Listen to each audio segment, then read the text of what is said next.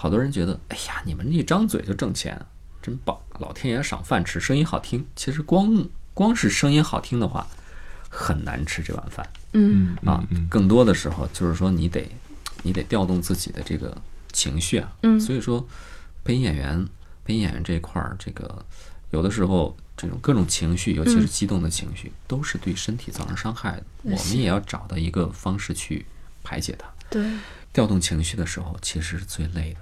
人体的耗能比可能比体力活儿还累对，而且这当中又有体力活儿。比如说我昨天刚录的一个电视剧，这个当中由于剪接师觉得这个这个情绪太饱满了，嗯他就用了一个高速镜头， 一个啊长达二十秒的啊，然后我就生生的喊了二十秒，喊完之后，昨天的工作结束了，基本 上就是你你也是得拼你的体力，嗯因为我真的有的时候你嗯年轻的时候不觉得，嗯啊、喊呗，无所谓，觉得特别嗨。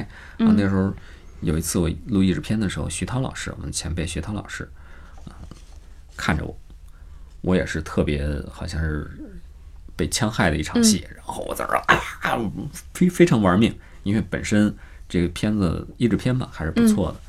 另外呢，身边都是同行前辈，都是大大腕儿，都是老师，都是仰视的。那我必须尽力而为啊！我没有那么大本事，没有那么大的表演力。那我如果再不尽力的话，那我一无是处了。所以我就特别玩命。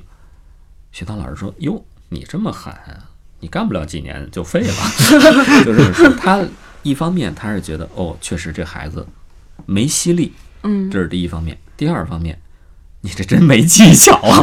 所以说，这两方面呢，其实但是有的时候你不能靠技巧，技巧肯定是有，但是呢，你不能单纯全都靠技巧，看靠技巧就是炫技了。